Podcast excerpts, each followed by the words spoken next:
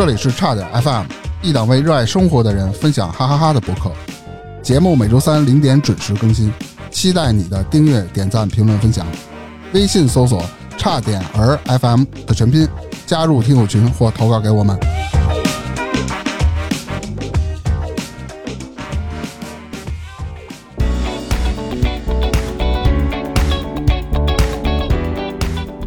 大家好，我是大明。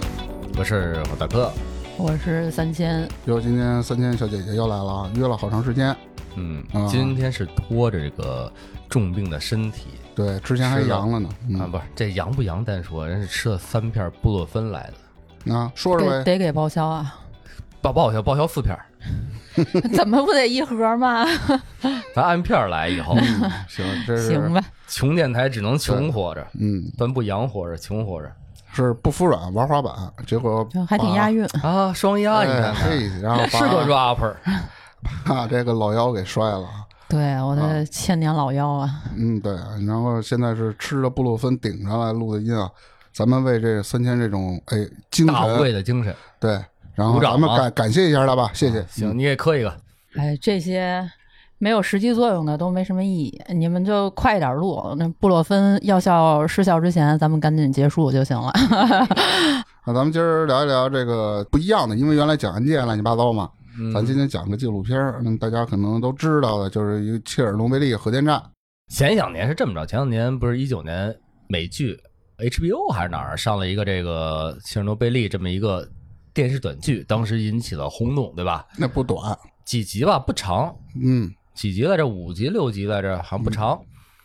但是呢，把这事儿拍的呀，还原度还挺高，嗯，是好多人还挺爱看。然后最近这不是咱们邻国这个小国家，哎，开始把这核废水往大洋里排了，然后各处呢就开始闹这个吃不了海鲜这个事儿了。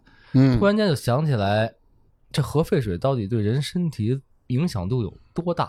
这时候三千提供了一个边缘资源，说是他原来看过，三年前，对三四年前，对，三四年前，反正是日本这个核污染、排海什么的这些事儿之前，就看了，对，因为当时我是看了一本书，是讲的当时广岛的原子弹，然后爆炸之后，然后采访了好多当时亲历的人，就比如说他当时是什么情况，然后他现在是什么情况，就有类似这样的一本书。哦，然后看完了以后呢，就找了一些什么就跟这个核爆啊或者核污染相关的这样的纪录片儿看了一下。哦，哎啊，那你书上说的这些人之后有什么症状出现吗？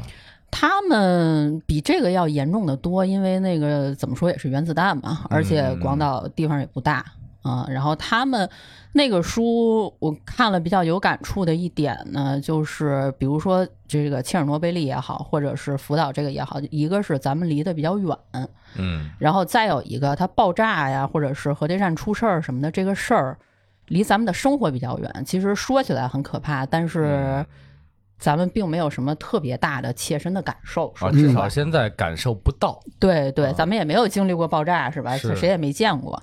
然后再有一个呢，就是它的这个泄漏呢，就核电站的泄漏，它是无声的，嗯，就是你也感受不到它对你的伤害。这个伤害可能是慢慢儿，就是慢慢显现的。对几十年之后哈，对，然后呢，像广岛他们那个原子弹呢，一个是在这之前大家就没有这个核攻击的这么一个概念，那是第一次，所以他采访的这些人呢，就是说的都比较平实吧，就是他比如说有的老头儿，他当时可能是个小孩儿，他说当时呢就是觉得二战的时候是空袭嗯啊，他并不知道这个是原子弹，然后他当时呢就是觉得这个，哎呦，这回这个爆炸挺厉害的，扔了一个威力比较强大的炸弹，啊，对，比如说他当时在学校上学，然后他就想我得回家看看去，嗯，然后走到一半儿呢，忽然就觉得脸特别热，身上特别疼，嚯，然后呢，但是他并不知道有核武器这个东西嘛，所以他也不知道是怎么回事儿，他就只是我觉得很热。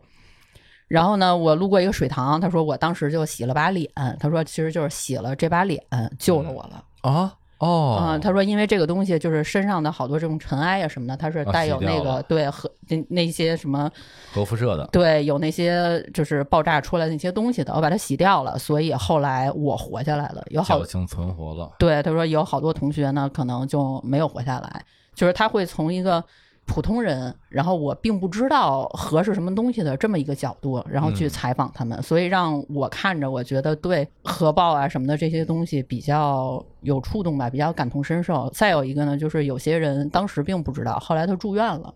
咱们都知道，就说我受了核辐射之后，我的身体会出现很严重的问题什么的。对，现在知道了啊。对，但是具体是什么问题呢？咱们都知道，咱们皮肤啊，或者是你身体的细胞，就是新陈代谢嘛，每天一直在做。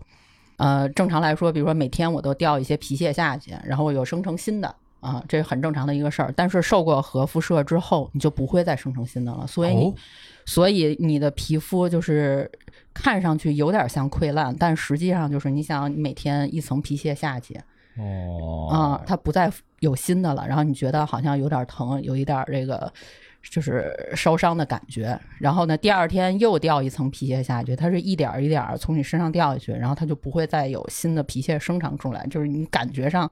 他用这种亲身体会的这种感觉跟你说的时候，你会觉得特别的恐怖。明白。嗯嗯，我记得我也看过纪录片儿，也是日本，好像也是一个核电站。然后那哥们儿呢，操作的时候啊，没有按规章制度去操作，他好像拿什么就一桶往那个河的那个里头倒什么东西的时候，哎，给他染上了。其实呢，他这已经救不活了，他是最近距离的，得暴露了得有好几十秒吧。然后全日本为了研究他，想看看他整体的从最开始感染到最后眼整体的一个身体上的变化。日本及其所有的医疗就是要维持住他的生命。嗯，这个人就是说我就想死，然后就是不让他死，跟那个三千说的症活状一样。受罪嘛。对，就是最反正网上没什么照片啊，反正那意思就是跟那一样，皮掉下去长不出来，全身上基本上全烂了，哦，你这看的每天都得换纱布。纪录片吗？还是说是纪录电影啊？纪录片，哦，还有这种纪录片呢？嗯，那有啊，当然有了。你说的也是这个，就是它这个核这东西啊，它是直接攻击你的 DNA 的，它连就是跨过什么也不是攻击细胞，也不是，我咱们不太懂这个，反正就是把你的 DNA 给你打散了，你这人就是等着死吧。对，后来说回来，就为什么三清介绍完这部纪录片之后，我们说聊一聊，因为正好前日子不是还上演那个奥本海默啊、啊，是，对，正好是说这原子弹呀，包括以后氢弹怎么出现的，这几个契机啊，搁到一块儿，所以说我们今天就聊一聊这个二零零六年由这个 Discovery 这频道拍的这个纪录片儿，中文名译名啊，它有好几种，但是我觉得广泛能接受的，它叫抢救切尔诺贝利，是，所以这里面也介绍说，当时爆炸时候瞬间爆炸时候那威力，嗯相当于十倍以上的广岛这个原子弹的威力。后来还有底下那个反应炉那个，那要爆这个了就完了。对那个威力，当时是黄岛加那个长崎两个核弹的一百多倍以上的威力。嗯啊，咱既然说到这核弹了，你知道这核裂变是怎么弄的吗？哟，这真不嘿，这深了吧？这这给你科普一下啊。您您来，核裂变是怎么产生的呢？是用中子，哎，去轰击这个叫铀二三五的这个原子核。原子核呢，吸收了这个中子呢，哎，它就变得不稳定了，嗯它就跟那儿哎晃悠，然后迅速呢裂变成两个中等大小的原子核。这个裂变的反应呢，最终会形成一系列的裂变的产物，就是无限的裂变下降。同时，一定的能量衰减，并以射线和热能的形式进行释放。这也就是咱们说的从核裂变中获得能量的来源。其实核电站也是这么去搞的。行，不知道 对不对啊？哎哎哎，不是核裂变反应的微观原理。啊，你看这个就严谨了，对。真好真好。咱们再说回这个本身啊，这个纪录片是以一个什么人啊？是当时一个摄影记者的原始拍摄资料，再加上后期采访一些当时亲身经历的人的一些回忆，整个拼成的这么一个纪录片。嗯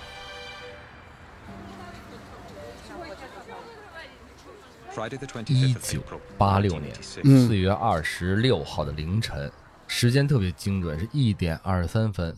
嘿，这个前苏联地区这切尔诺贝利核电站一声爆炸，带给了人类和平使用核能历史上的一次最大的悲剧。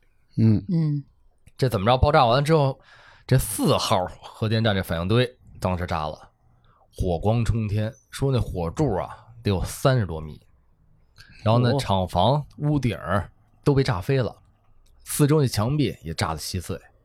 然后这切尔诺贝利核电站在哪儿啊？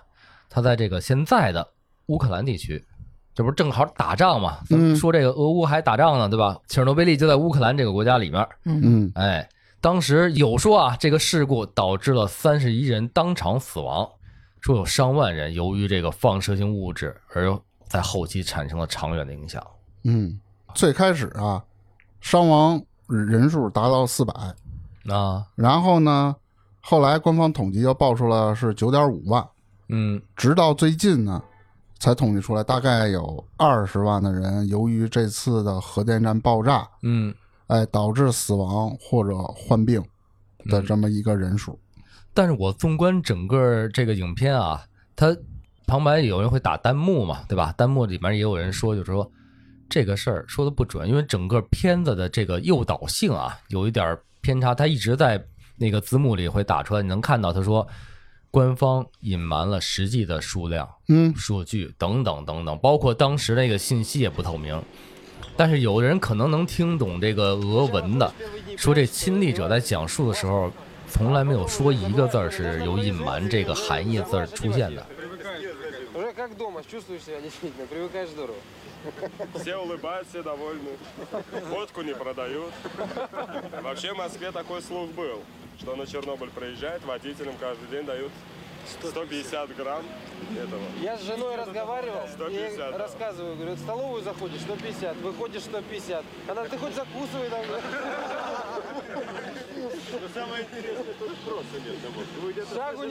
嗯，确实，对吧？我觉得这个纪录片儿，嗯，有一点儿这个主观的这个诱导性。当然，也有可能他可能是西方拍的，他可能对就是对这种，比如说咱们这种共产主义国家，他可能有一些误解吧。哎，就比如说他会觉得，呃，就是这些去抢救切尔诺贝利，后来咱们说是英雄的这些人，说他都是被迫的。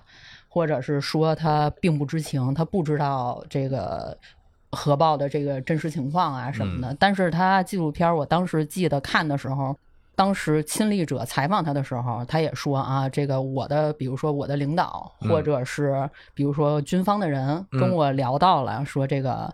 呃，切尔诺贝利的这个事故，然后告诉我说，我得带着我的人去做这件事儿，然后我们就去了。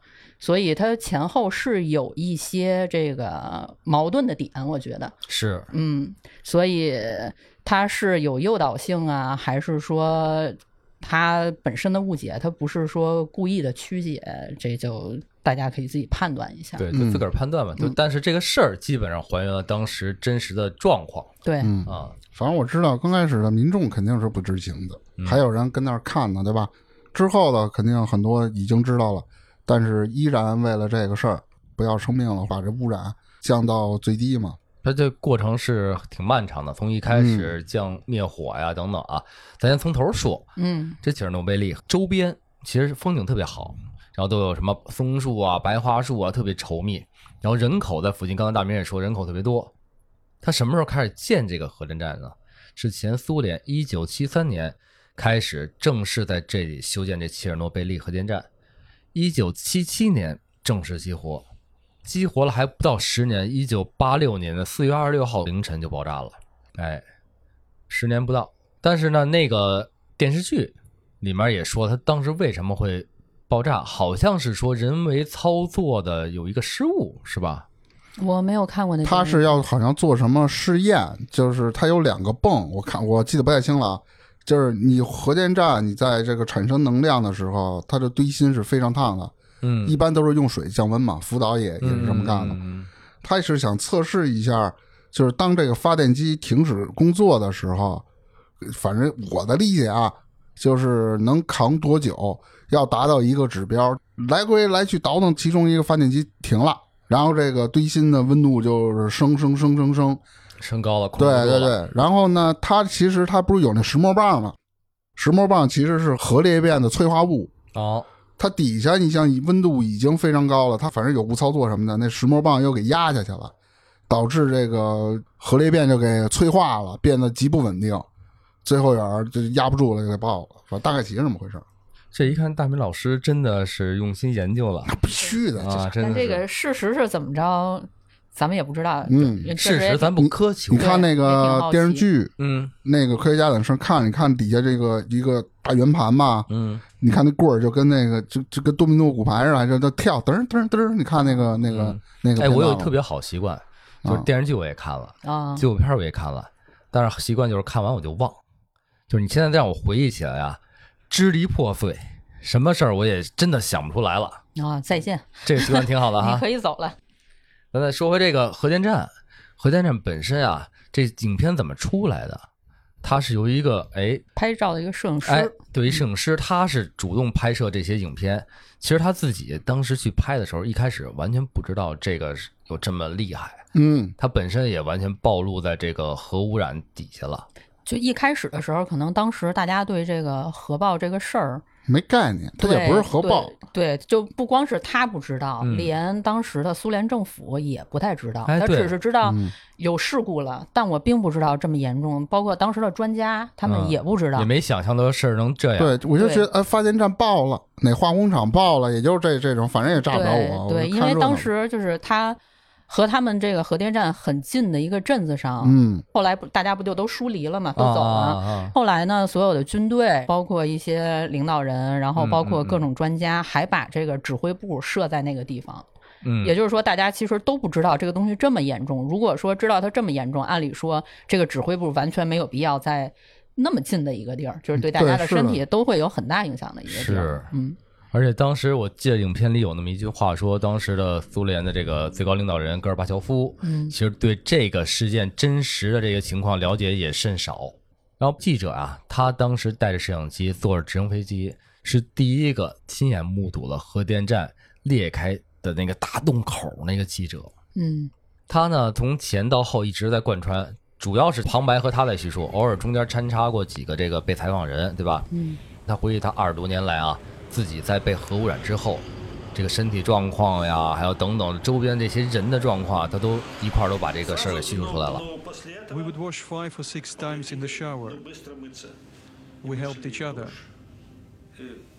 We used the hem glove and the roughest soap available. Хорошая мочалка и самое, креп, самое суровое хозяйственное мыло, которое м- стирает белье солдатское. Там много, очень We scrubbed away. голова, все тело по пять, три раза, пока уже не устаешь. Как следует We put on new помыть, clothes, чистое, then we чистое ate. белье, все. И шли. We ate really well there Очень вкусно. because you need to keep your strength up to fight the ionizing radiation.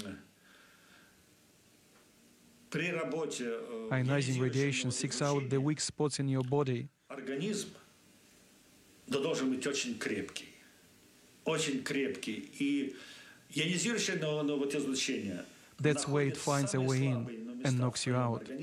核电站一开始爆军方肯定是首先要介入的对吧？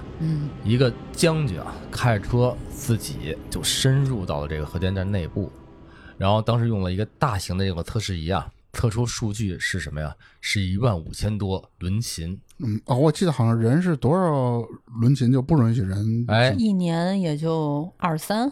对差不多这样这个轮琴是什么？大家都知道啊，就这个核污染这个一个测量呃的单位数值单位。对，嗯说大气层中啊是零点零零零零一二伦琴自然的这个核污染这个含量。说一九八六年四月二十六号刚过中午，这个测量数值就周边这些城市里的测量数值已经达到零点二伦琴，嗯然后是正常大气层伦琴的一万六千多倍。嗯然后到了晚上，这个数值已经比当时又高了，到了六十多万倍了，妈呀，飙升特别快。嗯三千不是也说了吗？人体在正常吸收排出这伦琴大概是两伦琴左右，而当时附近人在十五分钟内吸收的这个伦琴量，足以是危害身体健康的五十多倍。我去，但是当时我看那纪录片里，好多小孩儿还在那儿玩，家里正常的生活，有人在路上闲逛，情侣在拍照，呃，等等都有。他那种核爆崩出来的还有好多石墨的粉尘嘛，嗯，那种东西就是它本身就是一个核裂变的这么一个催化的一东西，那种东西含这种核辐射特别多。它有的是那灰落在脸上，它不像拿针扎你一下，拿火烫你一下，你能感觉出来，哟，我操，不行，我得赶紧走，嗯，啥反应没有。受过核辐射都是第二天或者第三天才感觉出不对劲儿。那像刚才三年说那个书里，有人放学回家路上，那可能更大了，那个威力、对，因为当时它毕竟是个类似这个原子弹，像这种对像这种空袭的这种感觉，因为正常的一个地方，如果说一个正常的导弹空袭你，当时的温度很高，你也会觉得热。对，所以他当时只是觉得，哎，可能是爆炸的这个热度让我觉得难受，所以我洗了一把脸。他并不知道这个事儿就正好救了他，让他活下来了。哦然后这个当天有一个官员坐直升飞机去，嗯说当时啊，在二百多米的高空从这儿飞过，拿那个测试仪测附近的伦琴含量，说已经有一千多伦琴了，就是在正上空啊。说只要在这底下暴露半个小时，就足以致命，就那个含量之高啊。嗯，但是呢，他为了控制住这个核电站继续往外释放，因为刚才大明说这个往外喷的这个石墨啊，乱七八糟都含这个辐射嘛，它不单单是这样。你想，空气中其实是有很多粉尘的，嗯是有很多脏东西的，嗯，它附着在这些上，它飘出去，包括大气层啊等等，飘出去对它同样会危害人。所以说，它为了控制住这个，就是派直升飞机怎么着往那儿投一种粉尘状的或砂石状的一种东西，有人说是沙包啊，这我没考证到底是什么，硼砂，硼砂是吧？嗯哎对，往那儿投这个怎么投啊？八十多公斤一个沙包，他拿手直接投，拿人直接投。不是说飞机挂着，然后一打开它撒下去吗对，他说人头，因为我看查的是人头啊。啊然后说第一天说一百一十架啊，派出了，说第二天已经增加到三百架了。三百架飞机，你想得多少人从那儿上面就过去了，对，嗯对吧？然后呢，第二天三百架的时候，这反应炉上的这数值已经超过了三千五百伦琴，几乎是致命的九倍以上。所以人还这么一天一天到飞，说一天飞的最多的人得飞三十多次。嗯，反正说最后有飞机都坠毁了吗？对啊，然后经历人也说啊，他说当时回来之后，他们这些人就那种当时战士说嘴里也都是那种金属的味儿。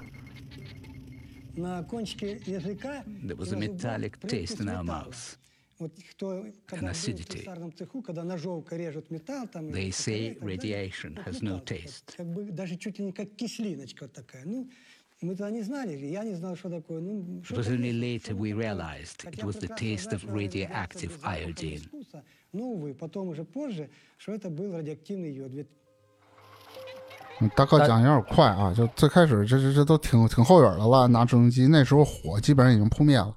啊在最开始的时候， 他不，他是靠那个灭火不呀。不是，它是靠那个是盖那个核辐射，就是降那个辐射值的。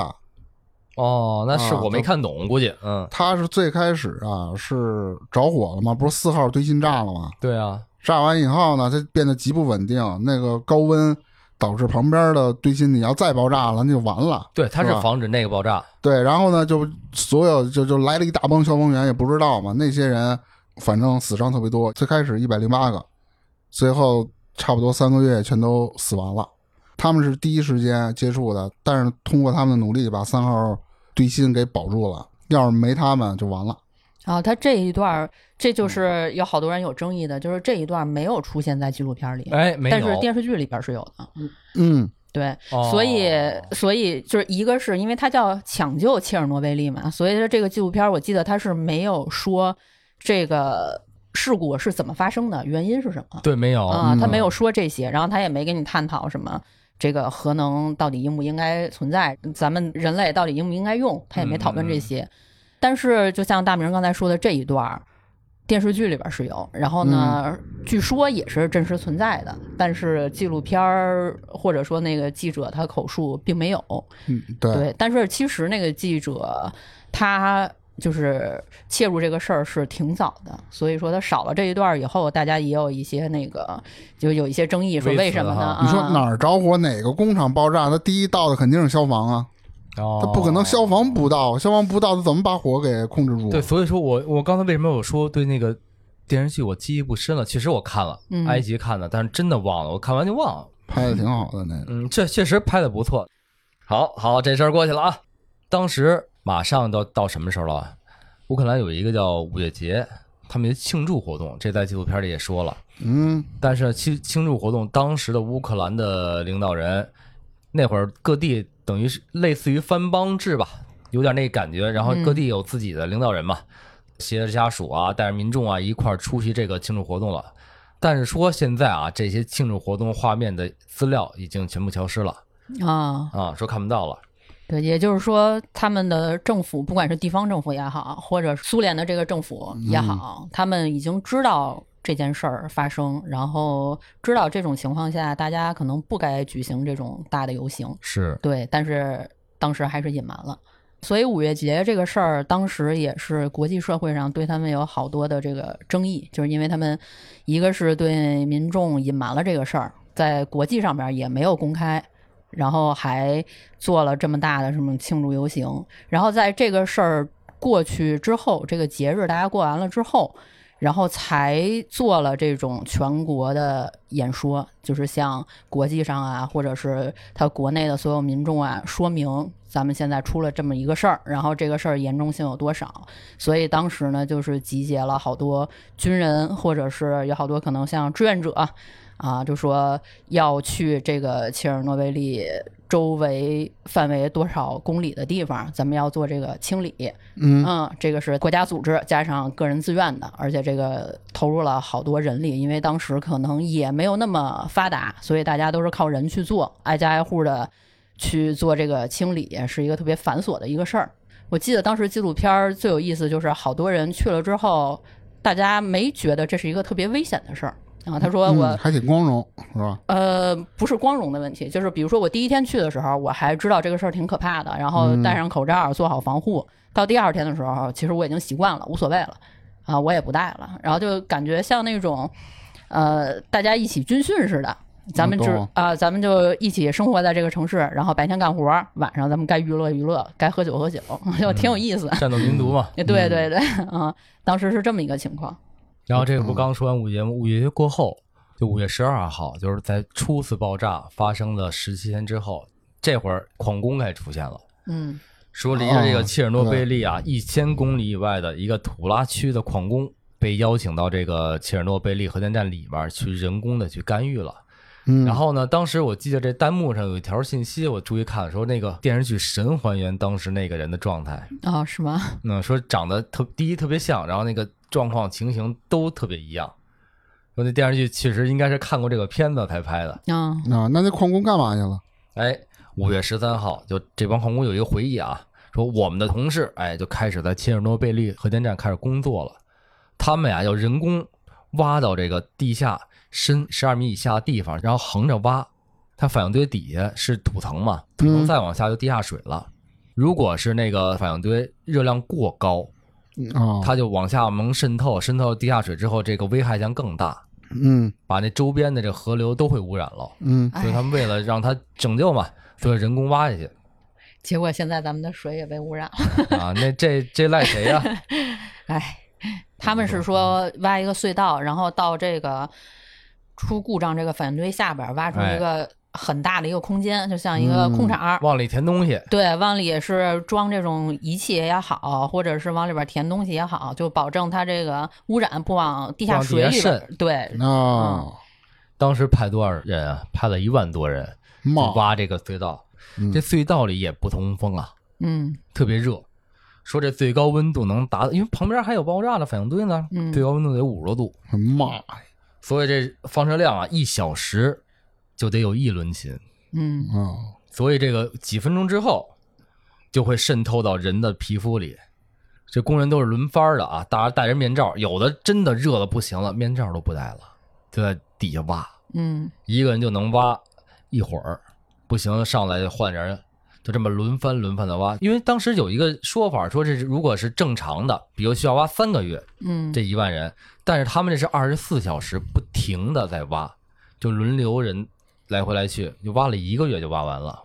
然后他们喝的水，因为底下热嘛，得大量的补水，然后喝的水也没有盖盖子，所以说水也肯定会受到污染，对吧？哦就是这个东西还是没有意识到这个严重性，就算你意识到了，你也顾不上。怎么办？嗯，对你搁咱们就录这录音棚，如果连空调不开，大夏天齁热的，水肯定少不了。嗯就告诉你水有毒，哦不是不干净，说不干净，没准你也喝了。如果真出不去的话，嗯嗯，对，就是这个这个挖这个隧道，刚才不是说的热，嗯但是它还窄呢。嗯窄的话就是只能有三十个矿工轮一班儿，然后呢每三个小时换一班儿，一万多人轮流着挖的。嗯他们在一个月零四天之后挖了多少了？挖了一百五十米长的隧道。嗯估计这一波矿工里有四分之一的人，就不完全统计啊，有四分之一的人在四十岁之前就没了。但是后来又说，这个官方没有把这些人的数据作为统计嗯进行那个书面的记载，或者是官方记载没有，只能是大家这个言传吧。所以说，咱们说这个事儿的这个真实性，咱们也无从考证。对，所以他这个纪录片儿也是前后有矛盾的地方。嗯，他说官方也不统计，然后呢，官方也不公开数据，但是这些数据是从哪儿来的？如果不是官方，它可不可信？就对，是的，就大家会有一些争议。嗯对，没错。纪录片这会儿又回到了这个摄影记者在讲述啊，他说所有人当时都在尽自己的一臂之力，因为没有人说哦，我知道这可怕，嗯对我后半生有影响，我就跑了。对我还是要在这儿兢兢业业的把自己的所有的热量奉献出去。那会儿苏联还是挺挺有这精神的，你像那个共产主义者的浪漫。哎，有啊，说有十万的军队和四十万的平民参与了这次后续清理活动。嗯苏联各地啊，它不单单是这个切尔诺贝利周围或者乌克兰周围，从苏联各地征召这些人过去，志愿者嘛，现在现在理解就是志愿者了。嗯，但志愿者知情吗？我想问这是，他知情，这全全事儿是这样国演说之后了，哎，但是告诉他你去这儿可能会有生命的危险吗？应该是知道。呃，这事儿怎么说？这就是现在咱们对这个纪录片儿所谓的一个怎么说呢？有争议的地方吧。For me, there was no question. I had to go do my duty. Who was going to do it for me? Who was going to clean up this disaster and stop the spread of radioactivity all over the world? 他肯定是说了，如果通过这帮人在影片里的状态和反应来说，他不可能不知道，因为你得穿那些防护服啊，对吧？对，他不可能完全不知情。对，以我的理解，我觉得他们是知道的，但是因为之前也没出过这种核电站的事故，这个东西有多可怕，核电站事故有多吓人，那有可能他们是不清楚的，因为这嗯谁也不清楚。嗯，但是你要说完全他就是不知道被骗过去的，或者说像纪录片里边说好多人是不愿意去是被迫的，那我觉得可能不是。是嗯，对。嗯但是这个每个人有不同的理解吧。对，就是你看这种纪录片儿，它是西方媒体出来的，对，是他有可能对这种就是这种共产主义啊什么的这种当时的这种热情是不太理解的。包括这种东西方本来就是敌对的状态嘛，对，也是。他能以多客观的角度说，咱们不好说。但是你从影片的画面能看到，这些人并不是一个个被强迫的状态去参加这个活动的。对，因为像事后再采访他们，比如说他们这个是二十年之后拍的片子嘛，嗯，就二十年之后再采访当时就是做志愿者这些人，我记得他们的这个表情啊什么，他是那种我很自豪，我是当了一个英雄。对那他们身上都会挂那些勋章去对对他，但是他旁白说的是，就是显然他们不愿意，他们是被迫的，但嗯从他们表情上，至少我没看出来他是不乐意去的。嗯，是对后面脑门上架十把枪 好，你也可以这么理解。啊，行吧，反正这个谁也不知道，这这这这这就看大家怎么去想这事儿吧。嗯，对，这个几十万人啊，他不是干嘛呀？不是说完全都是到那个核电站里面去干活了。他们干嘛？就是包括城市清洁，包括把建筑物上啊这些乱七八糟的核污染的东西清洁掉。嗯他们是干这些事儿。嗯然后那个将军当时说了啊，说我们这些战士确实都受到污染了，嗯他已经嘴上承认了，这是没跑。而且除了这些建筑物和当地参与的军人以外，你想城市里得有什么呀？除了人以外，得有动物。嗯嗯宠物啊，鸡啊、鸭啊、狗啊，专门为这事还成立了一个猎杀小组，就到处找一些被核污染之后的动物，去把它们弄死。那他爸他把这些什么鸭子了吃了是吗？不是，他就比如说小猫小狗，它身上沾了好多这种哦，嗯粉尘啊、那个尘埃呀、什么的，它不可能说我把你都抓住，然后给你清洗。那比如说猫狗可能还好，那如果是鸟呢？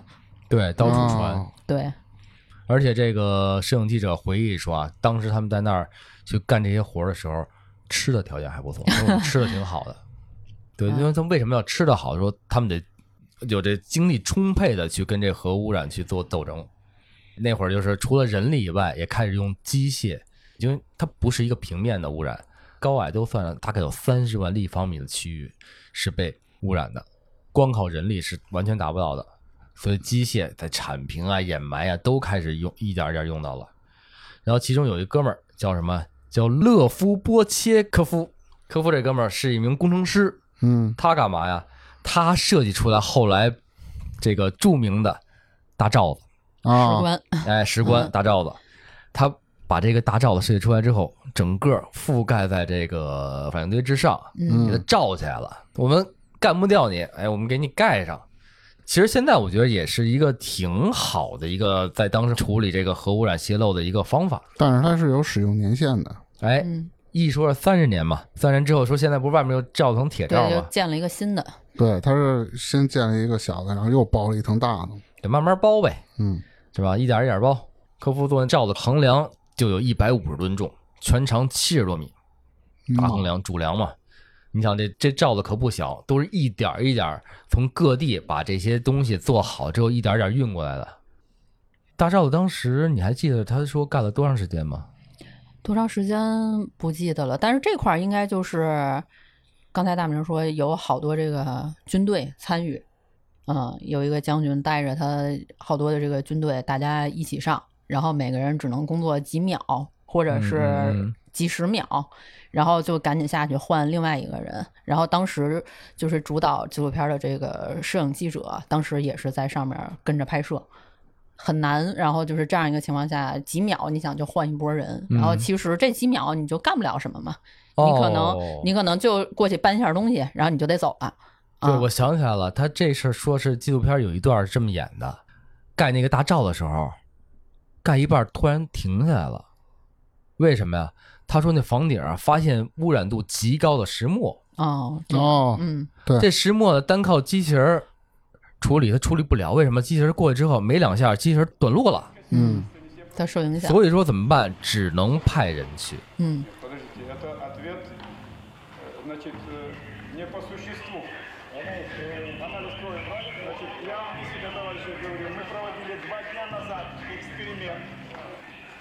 с научным центром. Офицеры ходили туда вместе со мной. Понятно? Значит, страшного, конечно, ничего там нет. Это ясно. 真的人上顶儿啊，一铲子一铲子铲，铲完了我大概那个目测的纪录片里距离大概有五到十米之间的一个路程，他拿铲子呀，两个人一波啊，一铲东西铲起来，走到五到十米外的一个地儿楼边儿上，把那都倒下去，一人铲两铲子， 倒两回，立刻撤换人。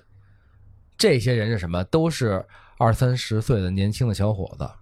对，就说士兵三千多名嘛，但是呢，这里就又涉到刚才咱们说那问题了。有人说是他们完全不知情的情况下对去的，但是不是啊？这个讲述者、亲历者说了，就是当时这些人都是知情的。为什么？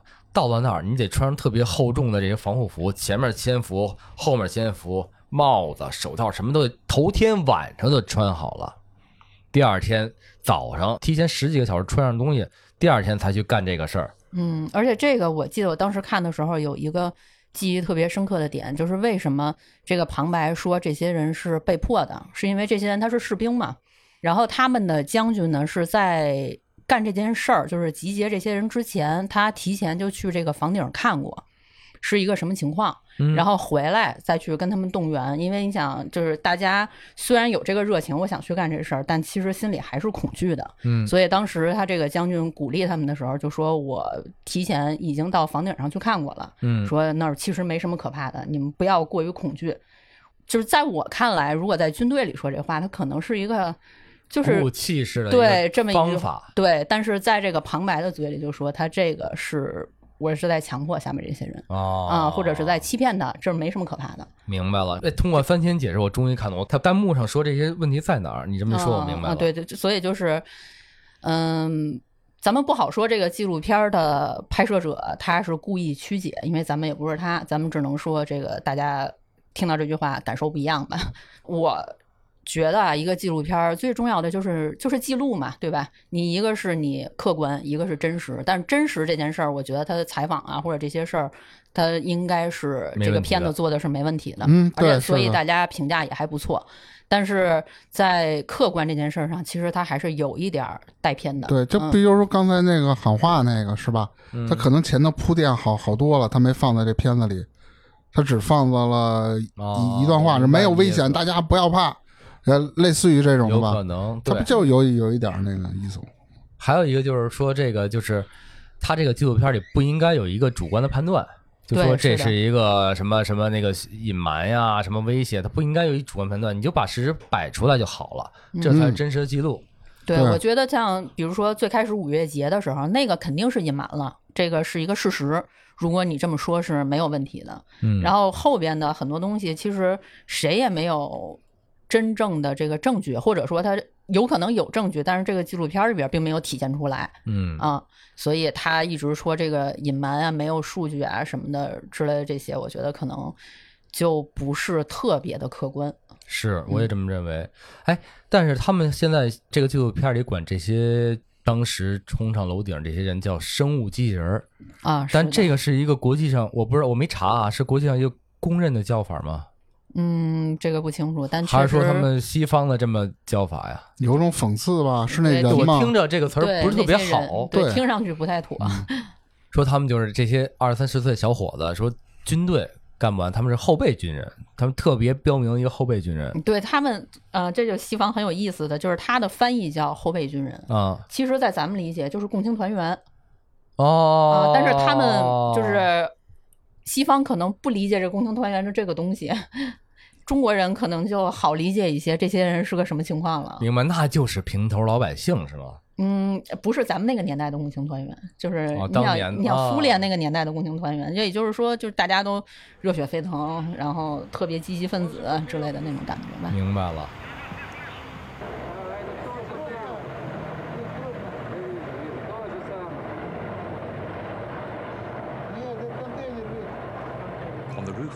Robotic machines are no longer an option. Men will have to replace them. Russian soldiers nicknamed bio-robots for the occasion.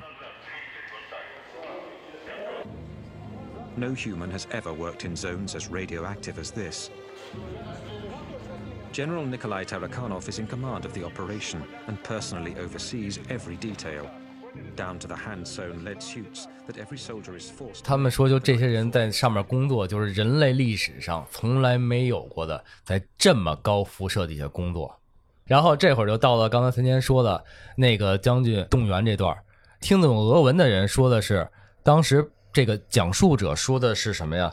牺牲精神，他们为了牺牲精神而去的。但是嗯旁白里说的是他们被骗不知情，对，是那所以说说看这个旁白就别纯听英文的旁白，说你一定会被这个影片误导。嗯，然后这个又有一条弹幕打的是说，当时士兵从他们的言谈上都能看出来，他们是知道这个东西是有危险的，但是可能不知道危险系数有多大。嗯，这我觉得是有可能有可能的。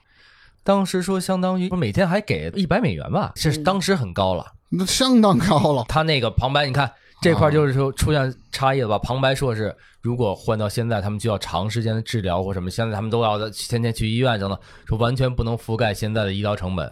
对，所以我觉得这个这个事儿你不能这么说啊。比如说我拿了四万美元，当时那四万美元可能相当于四十万、四百万，所以这个纪录片它这个表述就不太对有问题啊！我拿这四百万，我能产生出另外的钱啊，嗯，对吧？是，那你自己要浪，你自己花花干净，那是你自己问题。对，啊主要其实当时是说这个报酬在当时肯定是算高的，但是如果说后来你想表述这个，就是这些牺牲的人，他到现在没有得到一个特别好的福利待遇，没有得到特别好的治疗，那这可以我觉得，对我觉得那这是一个纪录片正常应该表述真实的这么一个过程。对，对，在这个一九八六年十月的时候，核电站周围的清理基本完成了。嗯然后呢，这个各地运来这个建材，把那个石头棺材，就是那大罩子也给建完了。嗯，所以这么看，基本上这个事儿就算有告一段落初步的告一段落了。嗯大概有五十万的军民参加过这个清理活动。而且我记得当时这个苏联政府也是花了不少钱嗯，在这件事儿上的，就是花了多少钱？你记着吗？一百八十亿吧，差不多。哎，一百八十亿。当时卢布其实还是挺高的，一卢布相当于一美元。对，所以当时为了建这个罩子和清理这些东西，苏联花了一百八十亿。所以我当时看到这段的时候，我就想，那这么花钱，这苏联不得后面就解体了吗？果不其然，一个导火索。哎，就因为这个事儿太亏空国库了，一百八十亿美元没了。现在咱想美元知道多少？你当时卢布咱们没有一个直观的概念，对吧？嗯嗯，对，而且在后边解体之后，他也一直在持续对切尔诺贝利做一些什么各种各样的措施，包括他那个新的这个石棺，不是这两年才建成嘛？对，所以他一直持续在做这事儿，就相对来说还算是有始有终。对，算算是负责任吧。对，嗯、没有说那个摆烂，嗯，没躺平，还算还算可以。相对于最近发生的这些事儿来说的话，对 对比很强烈。对，我看有人说，就是福岛这个七级的核事故，一直拿水浇，他把这些都往下冲，冲完了流哪儿？流到海里了。所有的地球人跟他一块儿受这灾。嗯，对，福岛这个就是怎么说？他一开始报的是三级还是四级？我记得。然后呢，大家会有怀疑，就是嗯有可能他一开始就很严重，然后呢，但是哦东电就说我这个是三级还是四级，也有的人说呢，他一开始确实没那么严重，就是纯让他们拖成七级的。哦，然后，但是现在对整个地球的影响，那肯定是七级了，这就不用质疑了。是是是是是。然后纪录片不是二十多年后拍的吗？嗯，这个摄影记者带着当时，你记得一开始纪录片一开始有一女孩，一姑娘 by 小孩儿 Igor 她后来她又出现了.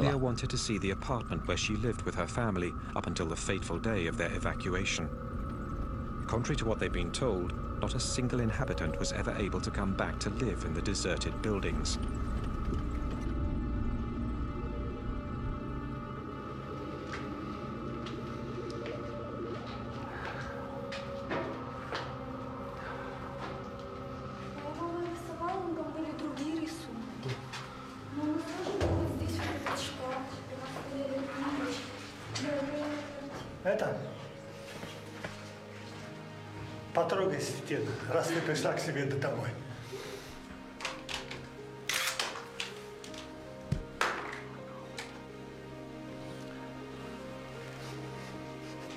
For Igor Kostin as well, the visit stirs up painful memories.